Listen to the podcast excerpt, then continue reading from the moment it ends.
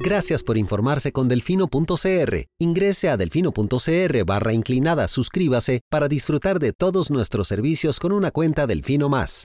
Delfino.cr ¿Cómo vamos a meter al ratón a cuidar el queso? Al presidente no le gusta, lo trata de chop suey. Ay, por favor, llamen a sus compañeros, están tomando café o bocadillos, felices de la vida. A mí también me quiere mucho la gente. Cuando están en contra, entonces somos personas que no tenemos necesidades. Cuando están en contra, somos unos corruptos. Qué bueno. Voy a tomar café a mi casa tranquilo. Parece un espíritu chocarrero, o sea, eh, perdón. Esta nueva Asamblea Legislativa, incluyéndome por supuesto, será otra decepción más para la ciudadanía. Coca-Cola sin azúcar presenta Curul en llamas, cubriendo y sufriendo la Asamblea Legislativa, porque alguien tiene que hacerlo. Hola queridos suscriptores de Delfino.cr, bienvenidos a un nuevo programa de Curul en Llamas, el podcast semanal donde les comentamos los temas más relevantes e irrelevantes de la Asamblea Legislativa. Les saluda Luis Madrigal desde el 27 de julio del 2023, como siempre en compañía de... May, espero que todas y todos estén muy bien. Saludos desde Ámsterdam, Lucho. Eh, saludos. De nuevo, estamos grabando a las 11 de la noche hora de Costa Rica, 7 de la mañana hora de Ámsterdam, gracias a las vacaciones de May regresaré, regresaré de mis vacaciones en algún momento. ok. Todavía no, todavía nos queda, todavía nos quedan en realidad, episodios. En, realidad agradezco grabar el jueves en la noche o que me quede el viernes libre, eh, comillas. Exacto. Pero bueno, ah, eh, empecemos con los temas de esta semana, que fue una semana sumamente corta, ¿verdad? Tuvimos el feriado el lunes y el, el día de reposición, el día de descanso después de la, de la sesión del, del feriado del lunes que tuvo la Asamblea Legislativa.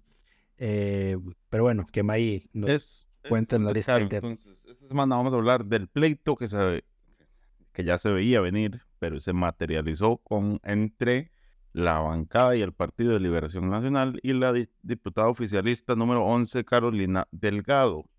Después vamos a hablar de la aprobación en segundo debate del presupuesto, del segundo presupuesto extraordinario, así como de las consultas que se le hicieron de forma obligatoria al proyecto de jornadas 4.3 y de algunos varios temas varios. Pero empecemos con el pleito entre el PLN y Carolina, que es resultado directo de la gira. Recordemos que como es 25 de julio, el Ejecutivo acostumbra irse de gira por en Guanacaste anunciar proyectos, algunos propios, otros viejos, otros viejos con nuevos nombres en, en la zona.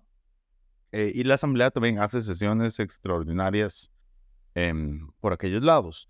La Asamblea sesionó el lunes, si no me equivoco. Correcto, el lunes 24, que fue el eh, feriado. Sin, pena ni gloria, digamos, eh, porque no hubo mayor detalle o discurso que valga la pena recordar durante esa sesión. Em, sin embargo, el 25, que no había sesión de la Asamblea Legislativa, pues fue el Consejo de Gobierno ampliado en Guanacaste, donde la única persona de Liberación Nacional, bueno, la única diputada que participó fue eh, Carolina Delgado, a quienes podemos recordar por sus múltiples em, decisiones disidentes con, con su bancada la principal y más recordada por todos, las más de 500 mociones que le metió al proyecto de ley contra el crimen organizado. Correcto. Ahora, el hecho que fuera ella la única ahí no pasó desapercibido por el presidente, quien incluso lo destacó cuando, estaba, cuando estaba hablando y la, la pasó al frente.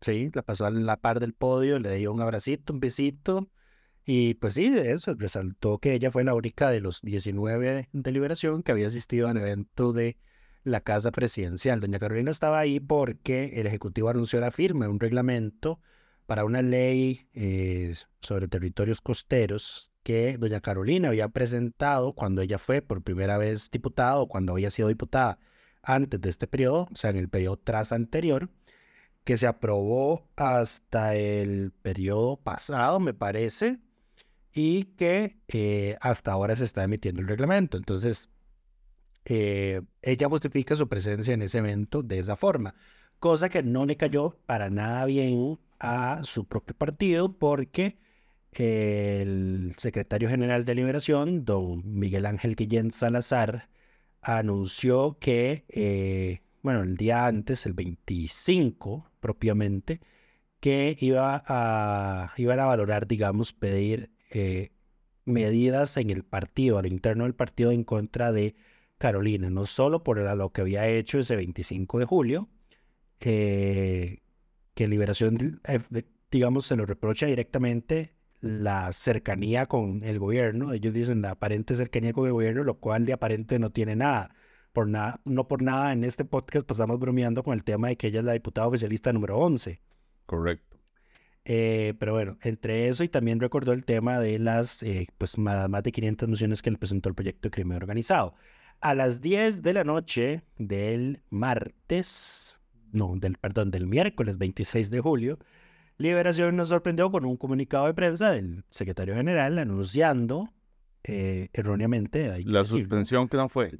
La suspensión, exacto, de doña Carolina de su participación en la reunión de jefaturas de fracción y en las reuniones del directorio político. Doña Carolina, obviamente, al ser integrante de la fracción de liberación, pues tiene que asistir a las sesiones de... Obligado. sí, porque de hecho, para la gente que no lo sabe, eh, y en eso tengo que darle la razón al exdiputado Otto Guevara en Twitter. Bueno, ahora se llama Hex, pero bueno.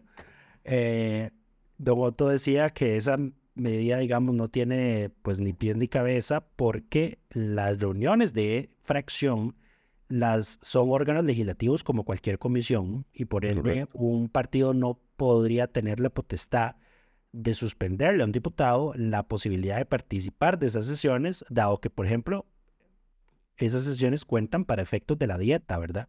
Que se le reconoce cada mes a los, a los, a los congresistas.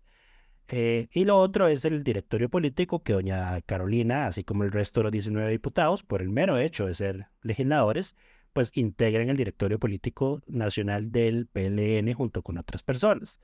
Don Miguel anunció que la habían suspendido, cosa que... Claro, pero eh, ella, ella no es parte del directorio por ser diputada, ella es parte del directorio porque representa al sector mujeres, me parece la, que, ah, la que está ahí por, en el directorio, a ver, el directorio no es toda la bancada, pero si hay varios diputados, pero están por otros motivos. O sea, el, que sí está por ser diputado es el jefe de fracción. Ella está en representación de las mujeres, me parece, no por ser diputado. Eh, bueno, sí, sí, tenés absolutamente razón. Doña Carolina, digamos, es una dirigente liberacionista conocida por, por sus luchas en temas de mujeres. Me parece que ella fue una de las que inclusive había metido o había coadyuvado en las secciones de inconstitucionalidad contra el, la negativa del Tribunal Supremo de Elecciones de reconocer la paridad vertical. Y horizontal. Ajá. El tribunal solo reconocía una y eso fue un caso que recientemente pues falló la sala constitucional. Pero bueno, no viene el caso. Lo que sí viene el caso fue que, bueno, se anunció como una ya decisión tomada, lo cual no era correcto. Eh, ya luego constatamos que era lo que decía la parte dispositiva del acuerdo adoptado por el partido y decía que era que se le solicitaba al Tribunal de Ética y Disciplina que suspendiera cautelarmente a doña Carolina de participar de esas sesiones. El Tribunal de Ética no ha sesionado o no ha anunciado que ya adoptó esa decisión. Igual. Carolina, ajá. No, esto siempre pasa y nunca termina bien para los partidos que intentan hacer esto porque siempre lo hacen mal. A ver. Sí, siempre lo hacen mal y el Tribunal Supremo de Elecciones termina anulándolo y condenándolos. Correcto, porque, a ver, no hay motivos de fondo. Votar en contra de lo que diga la fracción no es motivo de fondo para separar a un congresista de su partido. Creo que va más por el hecho de que este tipo de faltas no están técnicamente, no están bien reglamentadas en el código de ética de los partidos.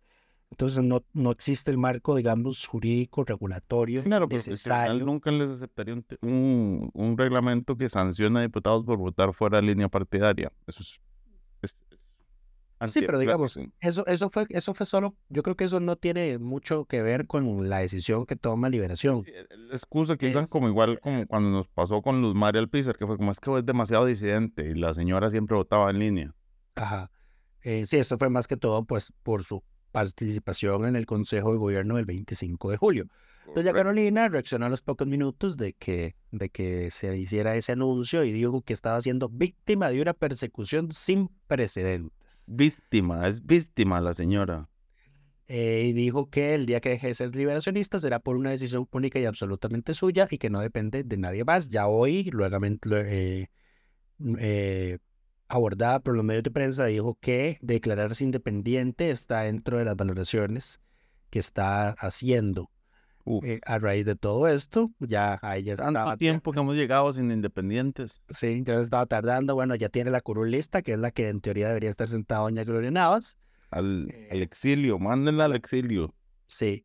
Eh, ah, bueno, hubo, algo que también le reprochaba eh, Liberación, eh, no solo lo del 25 de julio y lo de la ley de crimen organizado, sino cito aquí textualmente, algunos hechos que apuntan en el sentido de que la diputada Delgado no ha sido solidaria con sus compañeros y compañeras de fracción y con la lealtad hacia el partido y las normas que nos rigen.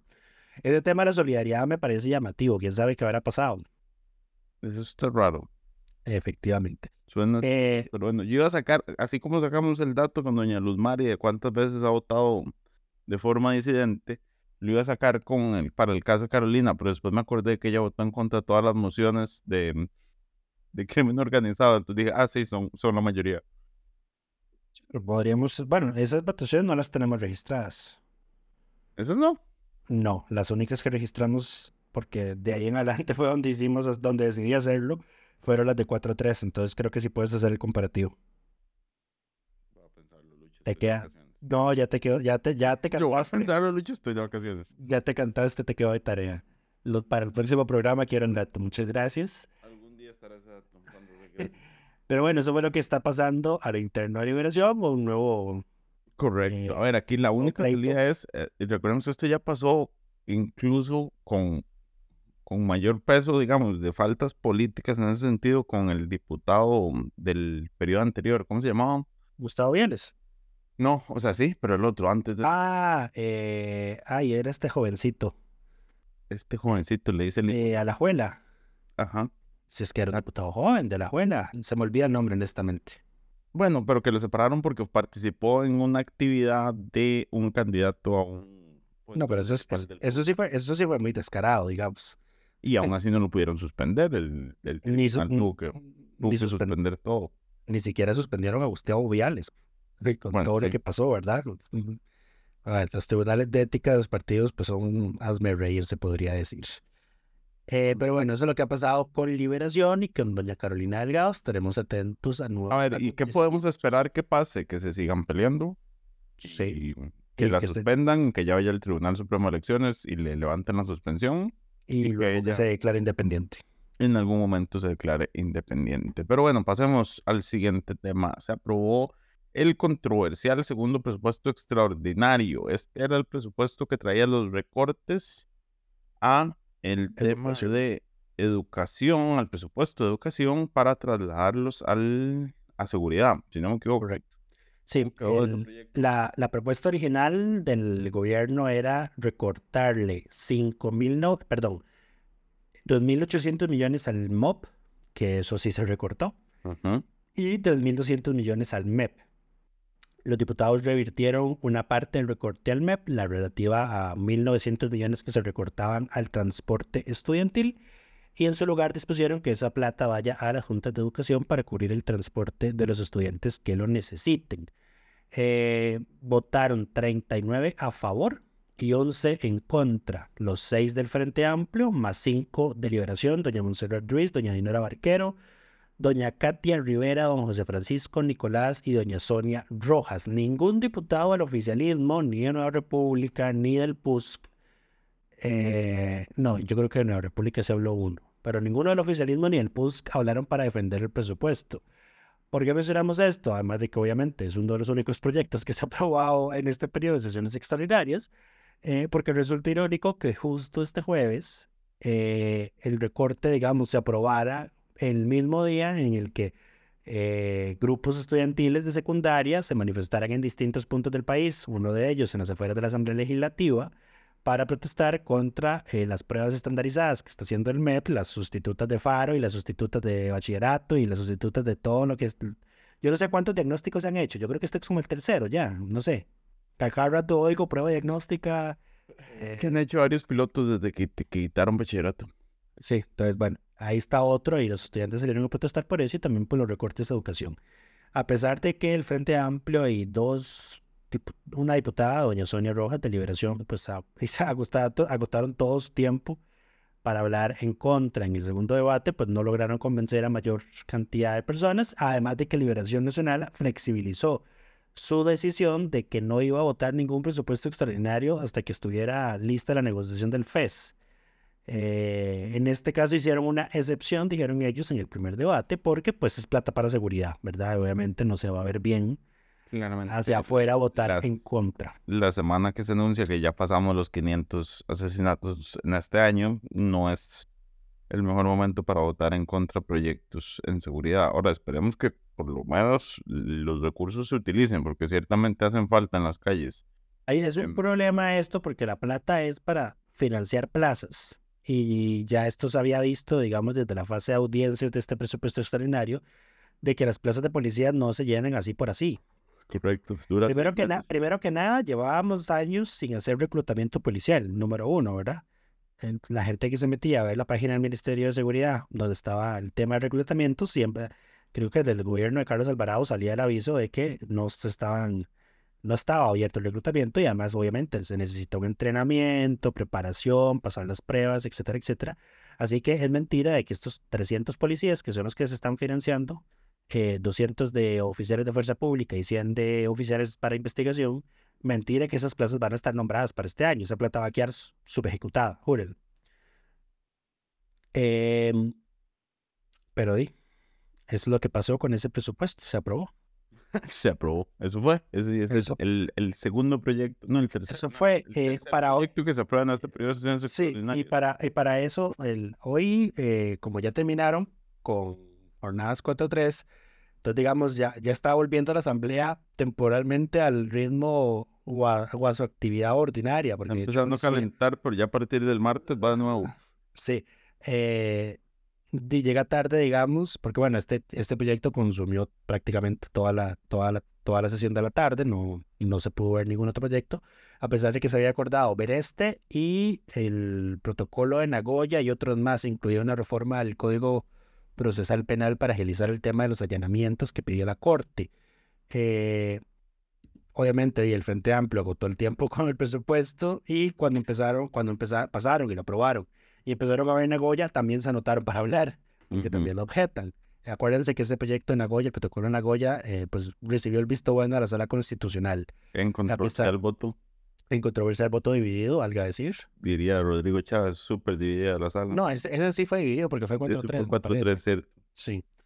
Eh, pero bueno, y el Frente Amplio, el, creo que solo uno o dos de ellos pudieron hablar, mencionaban, y bueno, y respetamos lo que resolvió la sala, porque nosotros sí respetamos lo que dice la sala, eh, pero igual queremos destacar algunas cosas que mencionaron los magistrados que salvaron el, igual quiero hablar en el contra. voto. Eh, pues sí, sí, pero igual, igual van a votarlo en contra. Eh, entonces queda el lunes, la sesión del lunes, que ya es la última sesión del periodo extraordinario, y ese lunes se va a realizar, ando, me salió un gallo, perdón. El lunes se va a realizar un debate arreglado sobre el 72, 73, 73 aniversario del voto femenino en Costa Rica. Muy bien. Así em, que... Pero bueno, em, pasemos al siguiente tema, que es el, el, como dijo Lucho, ya terminaron el proyecto de jornadas 4x3 y se tuvo que enviar a consultas obligatorias por una semana, más o menos. Eh, son, no, son ocho días hábiles. Don Rodrigo ordenó hacer la consulta obligatoria en la Corte, así que depende de lo que resulte, de lo que resuelva la Corte, se van a necesitar los 38 votos a favor en el segundo debate. Ahora, aunque yo estoy seguro que este proyecto, si es que no pasa el primer debate por la votación negativa, se cae en la sala constitucional. Eso puede ser, pero ahora, ¿el proyecto hacía algo de temas laborales? No, ¿no? O sea, como de juzgados, de acelerar procesos laborales, de cambiar algo que la Corte pueda decir como, mm, estamos en contra.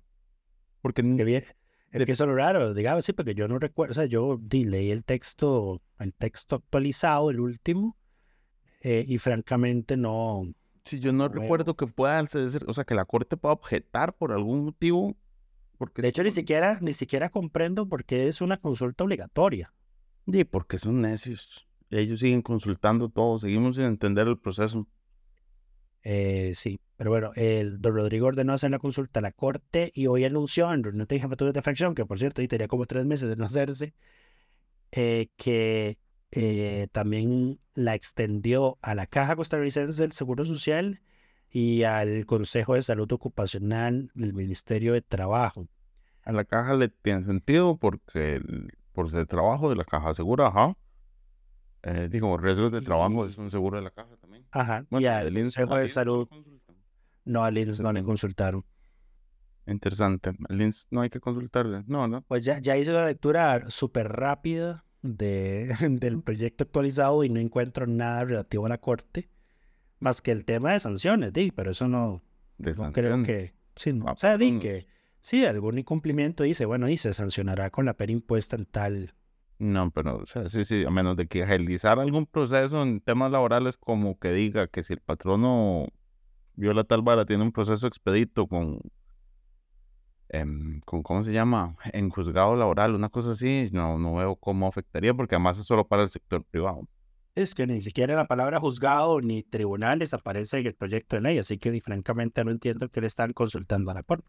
Raro, habrá que ver qué dice Eh, la corte. Entonces, Habrá que ver si fue que Servicios Técnicos dijo que había que consultárselo a la corte. siempre, siempre, los servicios técnicos tienen un machote que es como consúlteselo a todo el mundo. Sí, sí, aquí está. Un criterio técnico del 2021, consulta obligatoria, Corte Suprema de Justicia, Caja Costarricense del Seguro Social, Consejo Superior del Trabajo, municipalidades del país, instituciones autónomas. Creo que esas dos últimas no se hicieron porque al final sacaron todo lo relativo a hechos del proyecto de ley.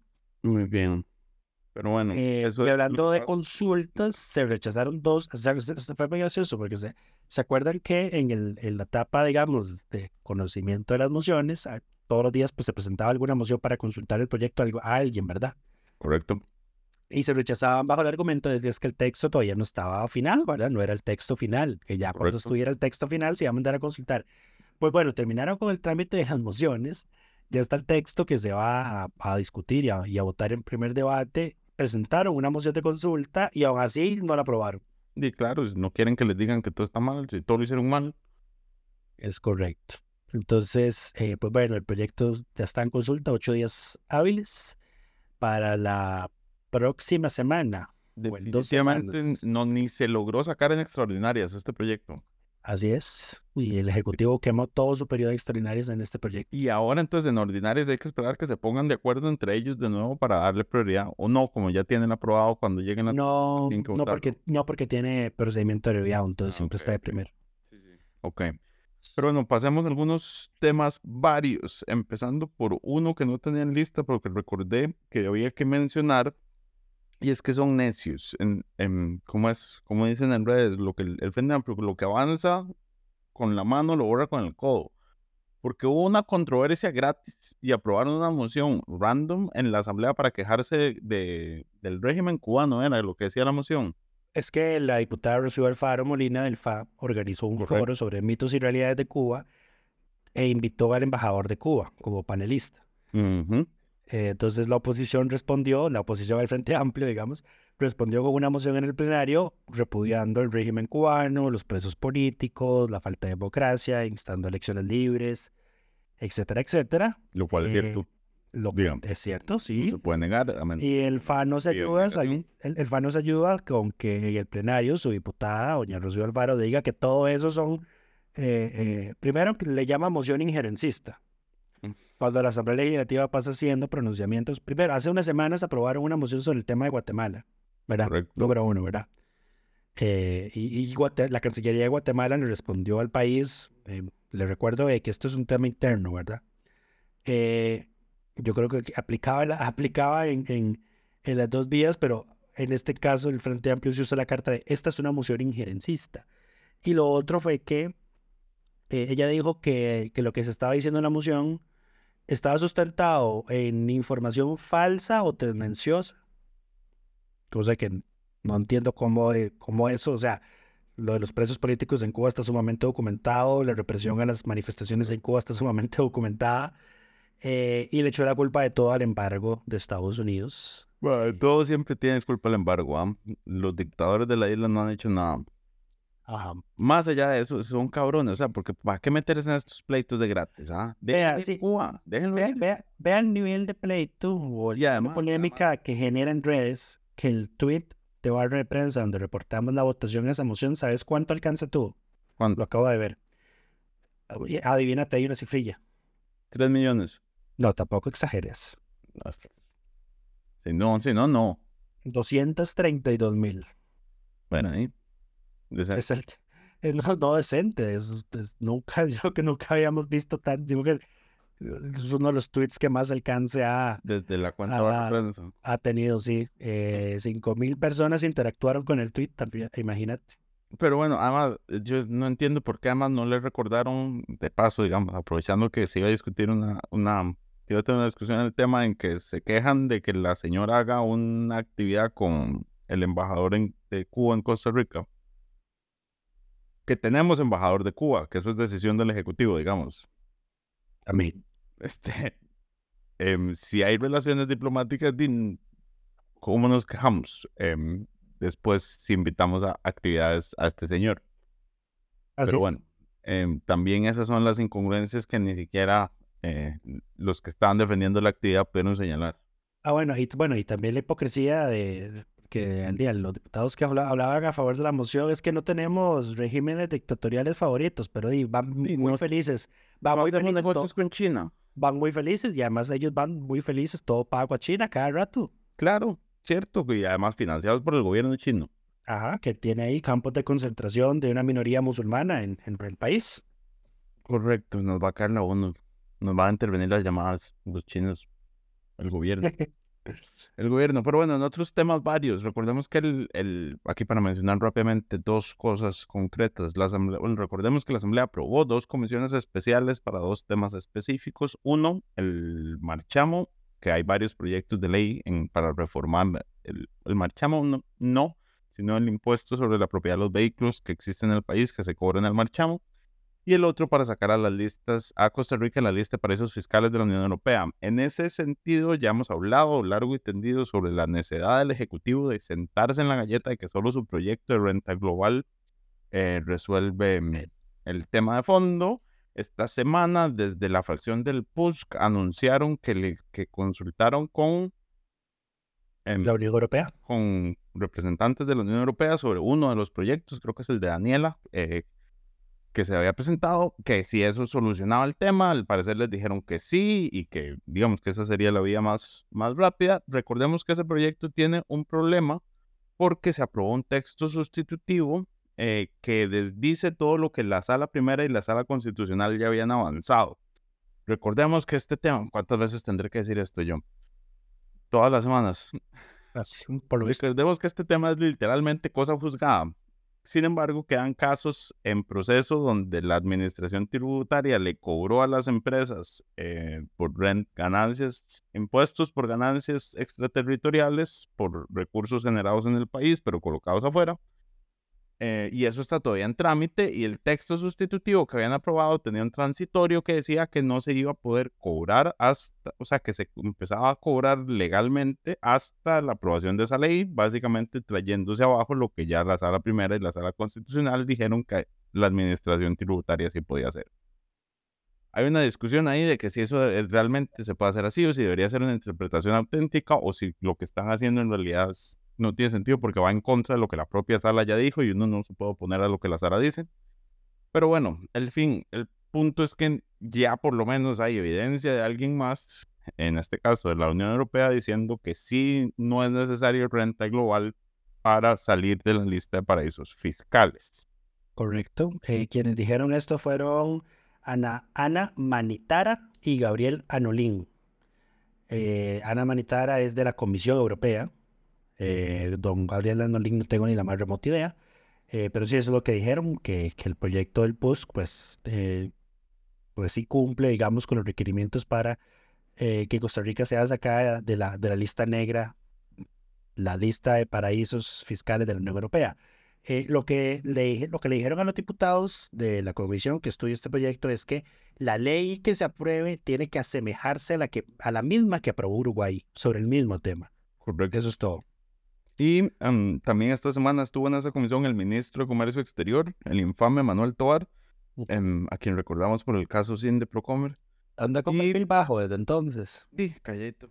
Eh, viendo a ver si a la gente se le olvida. Por eso se lo recordaremos hasta el fin de los tiempos.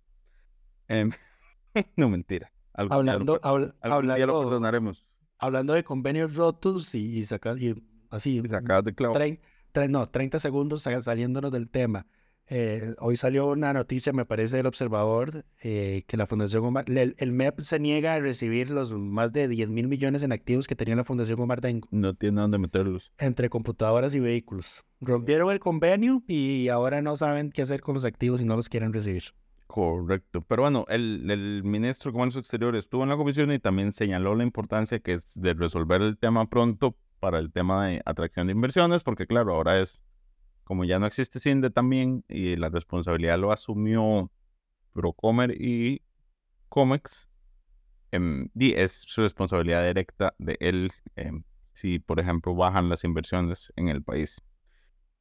Pero bueno, él también dice que es muy importante que se apruebe, pero eh, que le diga a su compañero de Hacienda que deje de ser tan necio y de insistir en renta global cuando hay vías más rápidas para resolver este tema. El otro proyecto que ha avanzado, bueno, no, son varios proyectos, es el tema del el impuesto sobre la propiedad de los vehículos, el famoso chamo. Recordemos que todos los años, cuando se acerca el, el, final del año, aparecen proyectos para tratar de rebajar el marchamo, eh, para que la gente pague menos, porque todo el mundo vive inconforme con la fórmula que presentó, bueno, la fórmula que está incluida en la ley. Desde el 2020, creo que que se hizo una rebaja parcial, digamos, escalonada por el tema de, teoría, em, dar un respiro fiscal a las personas por la pandemia y demás. Todos los años se presenta el mismo proyecto para rebajar lo que se cobra. Siempre es como a los vehículos con valores por debajo de los 15 millones, no, 5 millones, se les rebaja el 50% del impuesto a la propiedad de vehículos y demás. Entonces, la comisión está estudiando ese texto y otros, porque el Ejecutivo, recordemos que presentó un proyecto también justo para ese tema. Y dicen que hay avances. en realidad están buscando consenso. Exacto. Según están buscando trabajar consenso en cómo cambiar la fórmula. O sea, hacer una solución permanente a este tema y que dejen de hacerlo todos los años, lo cual es de destacar están buscando consenso porque, según un comunicado de prensa que envió hoy el diputado Jorge Dengo Rosabal, del Liberal Progresista, que es el presidente de esa comisión especial, la unidad y eh, Progreso Social Democrático, o sea, los dos partidos del oficialismo, están preocupados por el, la posible disminución en la recaudación tributaria. Lo cual es, a ver, si hay algo, que ha crecido en el país es la recaudación tributaria. Correcto. Eh, Todos tanto, Mientras tanto, el Frente Amplio y Liberación Nacional este, consideran que es muy importante mantener la progresividad del impuesto. O sea, que eh, recordemos que la progresividad es que quien los carros de mayor valor, por ejemplo, paguen más. Correcto. Mientras que don Jorge Dengo, el liberal progresista, considera que es importante que en un momento de recaudación récord de impuestos, pues la administración le dé un respiro a los costarricenses con una rebaja sustancial en el monto del marchamo. Entonces, digamos, son posiciones más o menos diferentes. En lo que sí hay consenso en la comisión es que se debe mantener la progresividad, que es la posición del FAI Liberación. Eh, el tema va a ser entonces el, ánimo eh, que tanto afectar la recaudación. Porque entonces en la unidad y el oficialismo pues estarían en contra si hay un efecto negativo para Hacienda. Y don Jorge Dengo, el liberal progresista, estaría en contra si no hubiera una rebaja para la gente. Claro, Ahora recordemos que la última vez que un proyecto de este tipo se aprobó fue vetado por, por el expresidente, o sea, en la administración Alvarado Quesada. Vetado al último minuto para que los diputados no o sea, para que en el Congreso no pudieran hacer nada para pasarle por encima al veto. Correcto. Recordemos que cualquier ley tiene que aprobarse antes de noviembre para que el INS, que es el, el cobrador, digamos, de este impuesto, pueda empezar a cobrar el primero de noviembre. Correcto. Eh, Sí, eso definitivamente lo que hace falta, a ver, si hay algo en lo que deberían ponerse de acuerdo es en el tema de la fórmula, en cómo se calcula, porque ese cálculo de valor de mercado que hace Hacienda y que todos los años sube el impuesto, a pesar de que el, valor del vehículo, a pesar de que los bienes se deprecian y no se aprecian, es un desastre. Y ciertamente la propuesta esta de eliminar la inflación como un elemento en la metodología y me dan bien incluirle una depreciación lineal, que es más o menos lo que sucede con los vehículos, eh, tiene más sentido, pero bueno, hay que esperar a ver si, si logran algún consenso en este tema, pero bueno, hay una comisión especial y este es el avance que ha habido hasta el momento. Yo creo que hay, hay que dejar de usar la inflación como parámetro para hacer leyes. Depende. algunas eh, tienen sentido, en otras no. En algunas, por ejemplo, el alquiler de viviendas es un desastre, ¿verdad? Para todos le subieron el más del 10% el año pasado con la inflación del 2022. Lo otro es el impuesto a la gasolina, que se actualiza conforme a la inflación, ¿verdad? Otro gargantazo. Correcto. De hecho, debería, ir para, debería bajar próximamente ese impuesto. Sí. Ah, hablando de eso, fue muy gracioso. Yo creo, yo creo que yo te había preguntado un día de esto si, si este tema de que la inflación estuviese en negativo era un efecto rebote y me dijiste que no estaba claro. Dije que yo no estaba seguro. Eh, bueno, el Banco Central sí está seguro de que es un efecto rebote. Ah, ok. claro, ellos dicen son unos cabrones. Allá el Banco Central ya deja de creerle. Wow. Sí, a eso hemos llegado en esta... Bueno, es que desde que ahora retienen el informe de política, el, ¿cómo es? El, informe del IMAE, el índice mensual de actividad económica. Lo anuncie primero el presidente y no, el, ellos. Correcto, de ya. Sí, sí, no. digamos, así como que la fuente más creíble dejaron de ser hace rato, de, que empezó esta administración y ya, ya, ya no se toma con seriedad lo que dicen. Parecen el INEC. Ay, qué, qué duro lo de que ese es otro tema. Qué duro empezar a tirarle a todo el mundo, lo siento. La, la, la, asamblea. No, institucionalidad. La asamblea no ha hecho referencia alguna al tema del INEC, por cierto, que no es cosa menor. Estoy tratando de entender qué fue lo que pasó. No, yo, yo ya, con respecto al INEC, yo lo único que voy a decir es lo que he dicho en el chat de la redacción múltiples veces. La institucionalidad no puede permitirse errores tan garrafales como ese del INEC, mucho menos durante un gobierno que usa cualquier excusa para atacar a las instituciones públicas. Pero Correcto. Eh, eso es todo por esta semana. Exacto.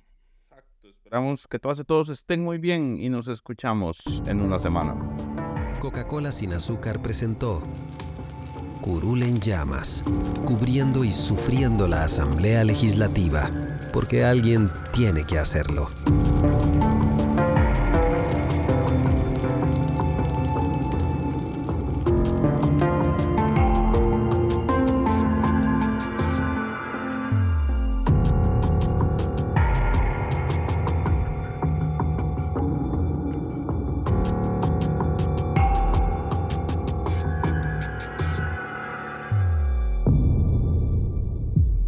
Gracias por informarse con delfino.cr. Ingrese a delfino.cr barra inclinada, suscríbase para disfrutar de todos nuestros servicios con una cuenta Delfino Más.